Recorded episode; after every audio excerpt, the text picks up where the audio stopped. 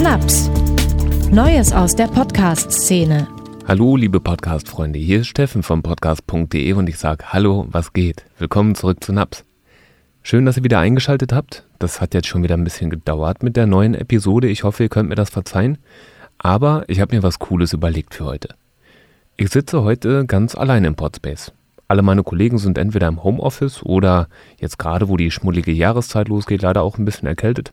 Das heißt, ich habe den ganzen Podspace heute für mich. Das kann ja einerseits was ganz Schönes sein, ich auf der anderen Seite mag aber auch immer so ein bisschen das Treiben. Ne, wenn ich höre, dass da irgendwer arbeitet oder das Geräusche gibt, dann kann ich mich am besten konzentrieren. Deswegen mache ich mir im Hintergrund meistens ein bisschen Musik an. Und jetzt verrate ich euch mein Guilty Pleasure. Ich mache mir manchmal Film-Soundtracks dran. Von ganz schnulzigen Filmen. Die lasse ich dann im Hintergrund laufen. Vielleicht hört ihr das ja sogar jetzt gerade. In unserem Eventbereich läuft jetzt gerade noch Musik. Das heißt, vielleicht gibt es für diesen Podcast sogar gerade kleine Hintergrundgeräusche. Und wenn ich mich mal ganz genau konzentriere, dann merke ich auch, der Lüfter von meinem Computer läuft. Eigentlich für eine Podcast-Aufnahme beides nicht ganz optimal. Denn man möchte ja eigentlich einen ganz stillen Hintergrund haben. Keine Störgeräusche, kein Rumpeln, keine Musik, kein Lüfter, kein Brummen vom Stromkreis, nichts. Wie kann man also damit umgehen, wenn diese kleinen nervigen Störgeräusche im Hintergrund sind? Die Audioprofis unter euch haben da bestimmt schon Ideen. Es gibt elaborierte Filter. Manche arbeiten mit Equalizern und andere benutzen sogenannte Denoiser. Genau die möchten wir uns heute mal anschauen, denn die sind gar nicht mehr nur für Audioprofis, sondern eigentlich jeder kann Denoiser benutzen, selbst Amateure. Und deswegen habe ich mir für heute überlegt, wir schauen uns vier verschiedene Denoiser an, mit denen man kleine Hintergrundgeräusche aus Podcasts entfernen kann. Dementsprechend haben wir heute keinen Interviewgast hier im Naps Podcast, aber ich brauchte ja Material, das ich denoisen kann.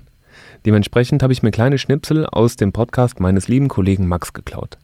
Der macht den Podcast in fünf Minuten zu, in denen er jeweils fünf Minuten lang erklärt, wie Anfänger ihren Podcast starten können in fünf Minuten zur guten Akustik, in fünf Minuten zur ersten Episode, in fünf Minuten zum Podcasttitel und, und, und. Lieber Max, ich hoffe, du verzeihst mir, dass ich dein Material heute für den Test benutze, aber wir machen es ja sogar noch besser. Beziehungsweise wir machen es erstmal schlechter und dann wieder besser. Denn ich habe mir überlegt, damit ich Material habe, das ich gut denoisen kann, soll das ja auch schön noisy, also voller Hintergrundgeräusche sein. Gemeinsam gehen wir heute durch, was es so für Hintergrundgeräusche gibt, die so stören könnten, wenn man einen Podcast aufzeichnet und wie wir am besten damit umgehen. Und welches der Tools, die ich heute mitgebracht habe, dort den besten Job macht. Falls ihr Naps mögt, dann abonniert den Podcast gerne auf der Plattform eures Vertrauens. Ihr findet den Link in den Show Notes und natürlich auch den Link zum Max Podcast in 5 Minuten zu. Ja, der Podcast von Max, der klingt übrigens so, wenn keine Störgeräusche im Hintergrund sind. Wie bereits erwähnt, gibt es unzählige Ausführungen in puncto Bauweise, Preis und Qualität. Der Punkt ist, dass niemand pauschal sagen kann, welches Mikrofon für deine Stimme am besten klingt.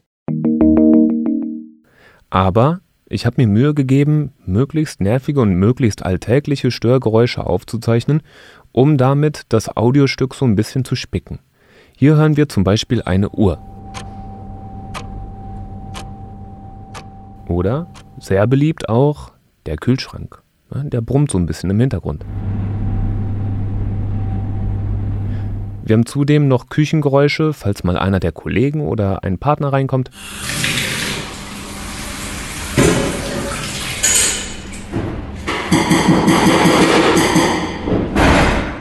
Das hier, das kennt ihr vielleicht schon von vorhin, das ist das Lüftergeräusch eines Computers. Und wenn das während der Podcastaufnahme anspringt, klingt das ungefähr so. Ja, einige von euch kennen das vielleicht ebenfalls. Angenommen, ihr podcastet und dann müsst ihr zwischendurch kurz was nachschauen, dann müsst ihr tippen und klicken. Nun, ungefähr so klingt es.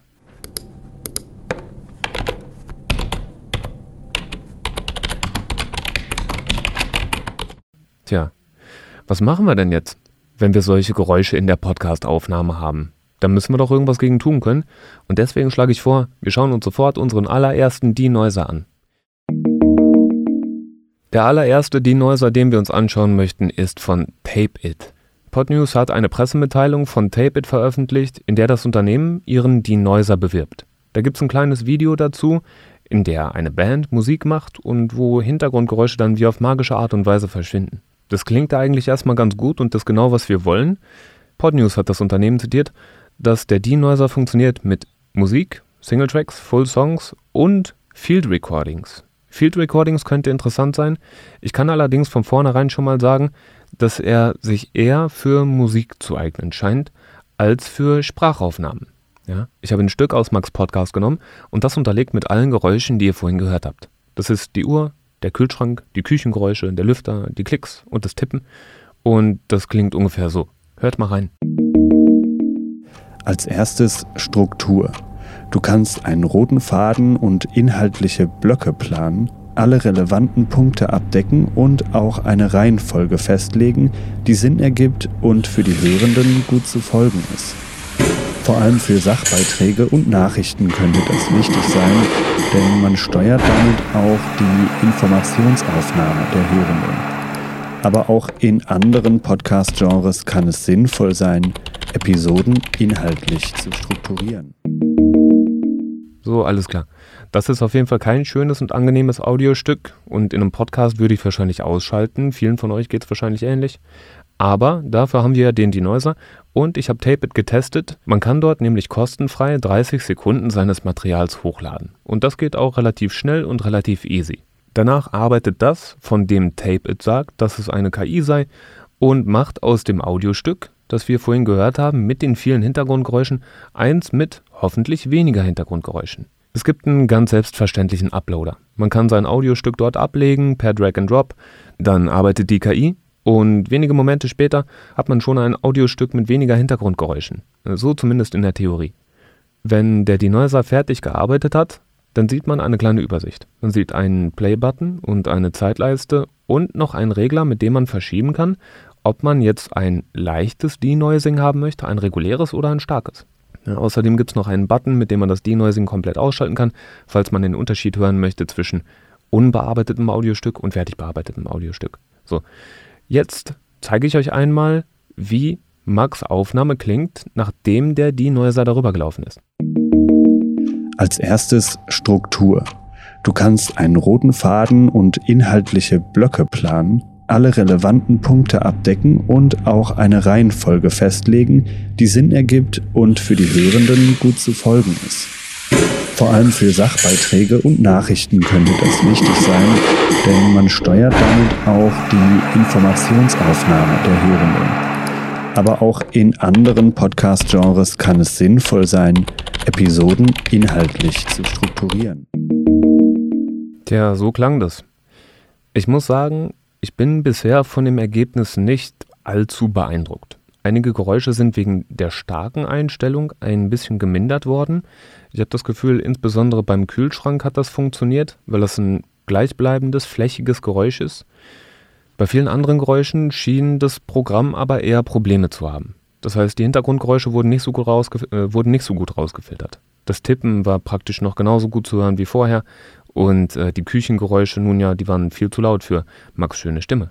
Die Datei wurde als WAV exportiert. Ich weiß nicht, ob das damit zusammenhing, dass ich auch eine WAV-Datei eingespielt habe, aber das, was theoretisch sehr gute Qualität sein könnte, war vom Noise Reduction Level, von der Minderung der Hintergrundgeräusche, meiner Meinung nach noch deutlich optimierbar. Das heißt, wenn mich jemand fragen würde, ob ich einen guten Denoiser kenne, dann wäre Tape-It höchstwahrscheinlich erstmal keine Empfehlung von mir. Ich habe mich sogar ein bisschen gewundert, dass dort so wenig Unterschied zu hören war und habe deswegen nochmal nachgelesen und deswegen vorhin, als ich euch erklärt habe, was wir hier anhören, auch nochmal betont, dass es auch für Field Recordings funktionieren sollte. Das ist etwas, was sich meiner Meinung nach aber nicht unbedingt bestätigt hat. Womöglich funktioniert Tape-It besser für Musikaufnahmen als für Sprachaufnahmen oder vielleicht habe ich einfach zu viel Krach im Hintergrund gemacht, das wäre auch möglich, aber das ist auf jeden Fall mein kleines Zwischenfazit ich denke, da werden wir auf jeden Fall noch andere Programme finden, die ein kleines bisschen besser funktionieren. Und da kommen wir doch auch sofort zum nächsten Kandidaten. Der zweite Kandidat, der zweite Denoiser, den wir gerne testen möchten, heißt InSounds. InSound und dann ein Z am Ende.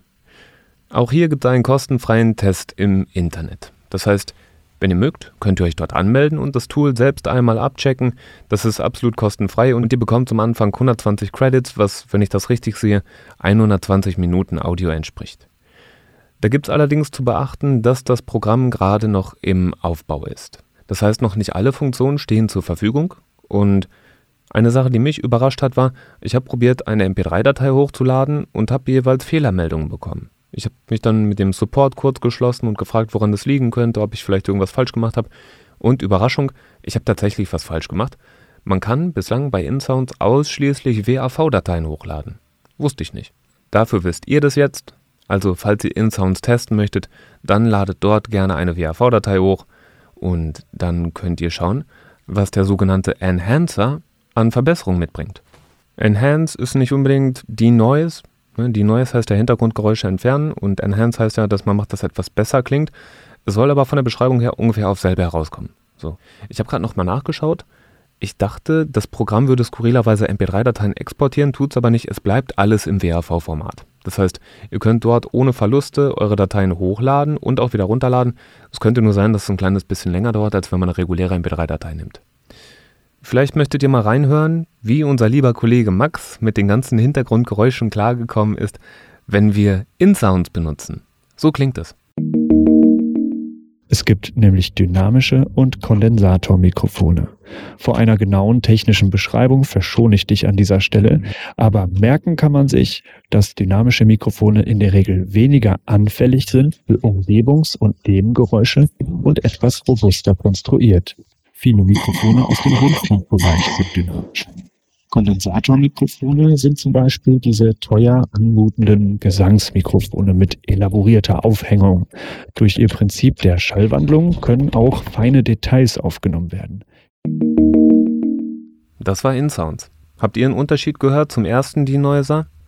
Ich tatsächlich schon, aber nicht allzu viel, wenn ich ehrlich bin.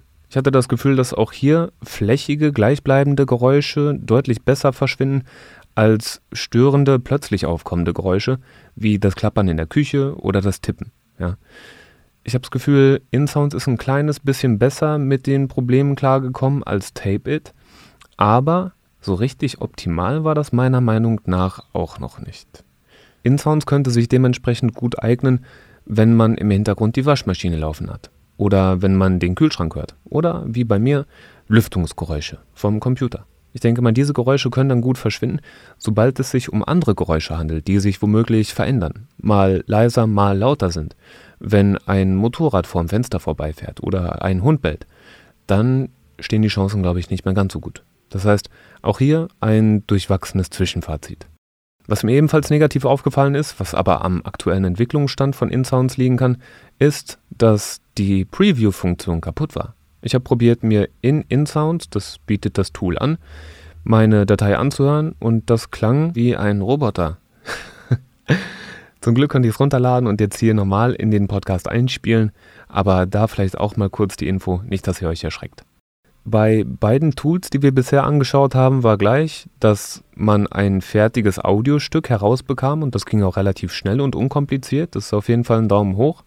Allerdings gab es keine Einstellungsmöglichkeiten. Es war nicht so, dass ich sehen konnte, was sich an meinem Audiostück geändert hätte oder an welchen Stillen der Denoiser eingegriffen hätte. Und dementsprechend ist es eine, ich würde sagen, schnelle und praktische Amateurlösung für leichte Probleme, Allerdings, wenn es ein bisschen größere Störgeräusche gibt, dann würde ich wahrscheinlich keins der beiden Tools guten Gewissens empfehlen. Und wie gesagt, Einstellungsmöglichkeiten fehlen auch. Für fortgeschrittene Tools ist das ja manchmal ganz wünschenswert, dass man an bestimmten Stellen nochmal eingreifen kann. Was wir jetzt hier getestet haben, waren die frei verfügbaren Testversionen von zwei Denoisern, von Tapeit und InSounds. Es gibt aber nicht nur browserbasierte Anwendungen, sondern es gibt natürlich auch stationäre Programme, das heißt Plugins, die man in seine DAW einbaut oder eigenständige Softwares. Ein Name, den viele von euch kennen könnten, heißt Isotope. Das ist für Menschen, die sich mit Audiotechnik auseinandersetzen, ein gutes, umfassendes Tool, um Sprachaufnahmen zu reparieren und Audiostücke zu bearbeiten. Man kann damit sauber machen und aufräumen und schneiden und Filter auflegen. Da gibt es ganz viele verschiedene Möglichkeiten zur Einstellung. Ich würde sagen, von den Tools, die wir heute testen, ist es wahrscheinlich der Platzhirsch, allerdings auch relativ kostspielig. Je nachdem, was man von Isotope kaufen möchte, ob das einzelne Plugins sind oder vielleicht die gesamte Suite, kann man da schon über 1000 Euro für bezahlen oder halt nur einen kleineren Funktionsumfang bekommen. Ich habe Glück, dass ich das Tool hier nutzen kann und deswegen wollte ich das einmal vergleichen, denn es ist bekannt für seinen guten, umfassenden und viele Störgeräusche herausfilternden Denoiser. Dementsprechend habe ich den Denoiser eingestellt auf die Einstellung, die ich für die beste hielt und habe den Dialog isoliert.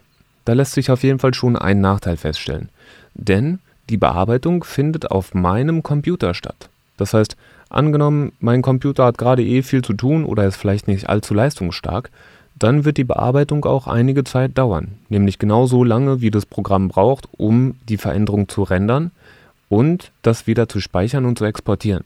Das ist ein Nachteil, den man bei den anderen Tools nicht hat, denn dort findet die Bearbeitung auf dem jeweiligen Server statt und ist meiner Meinung nach deutlich schneller.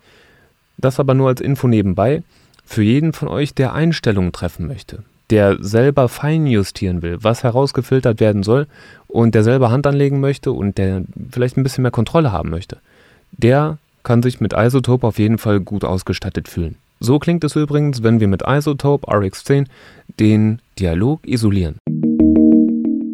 Wie bereits erwähnt, gibt es unzählige Ausführungen in puncto Bauweise, Preis und Qualität. Der Punkt ist, dass niemand pauschal sagen kann, welches Mikrofon für deine Stimme am besten klingt. Auch ein günstiges Mikrofon kann fantastisch klingen, wenn man Glück hat, und auch ein teures Mikrofon kann einfach nicht das Richtige sein, weil man Pech hat. Um aber einige klare Ansatzpunkte zu geben, würde ich sagen, erstens, Schau nach, ob der Hersteller, von dem du einen.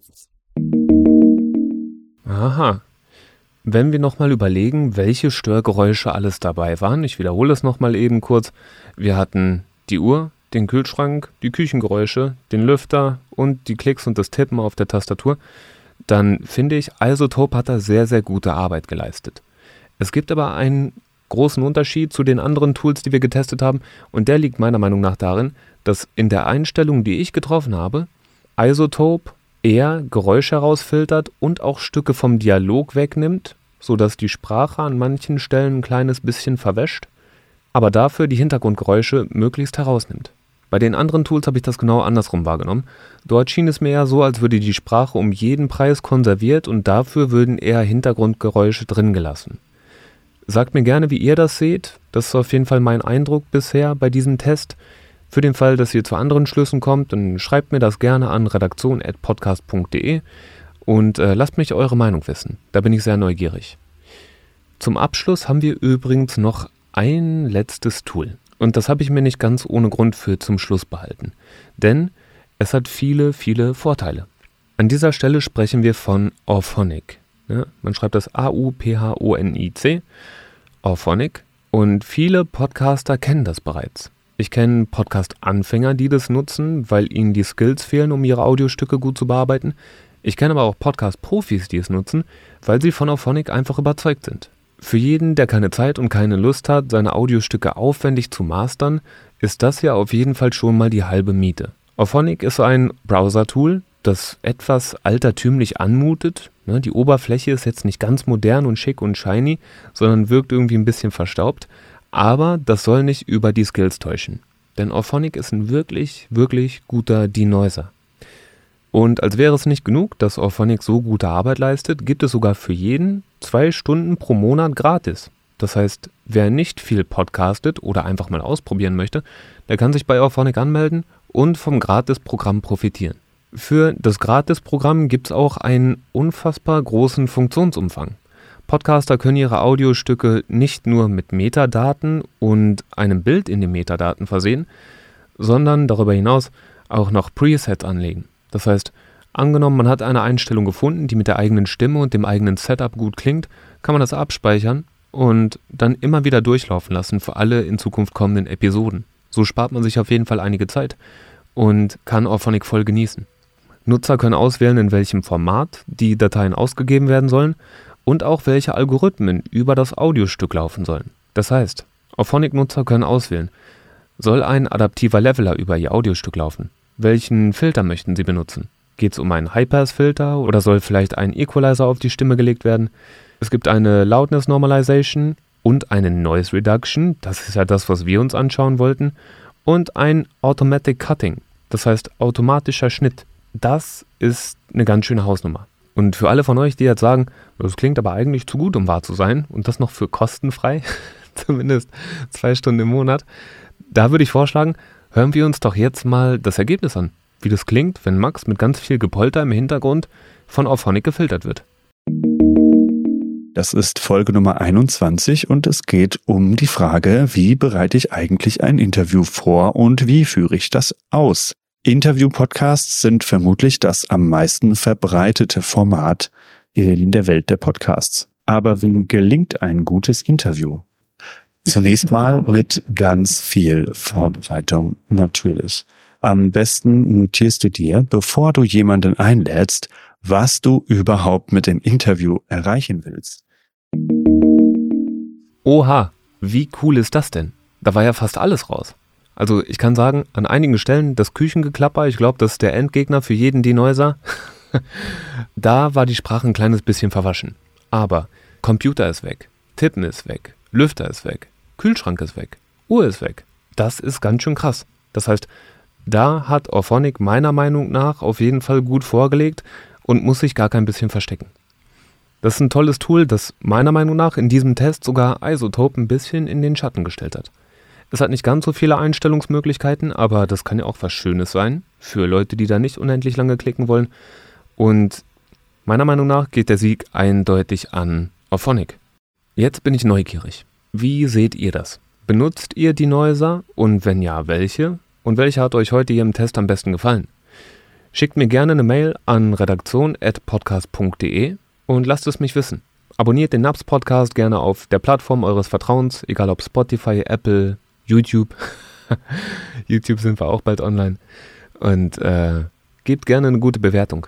Dann freue ich mich auf jeden Fall. Für den Fall, dass ihr spannende Interviewpartner für den Naps Podcast kennt oder euch noch mehr Technik-Reviews wünscht, dann gebt immer gerne Bescheid. Ich freue mich über eure Rückmeldung und würde von hier aus erstmal sagen, aller, allerbesten Dank. Ich hoffe, das waren euch nicht zu viele Störgeräusche und wir hören uns in der nächsten Episode.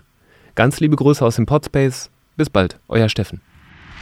Das war NAPS, Neues aus der Podcast-Szene. Abonniert den Podcast gerne dort, wo ihr eure Podcasts hört.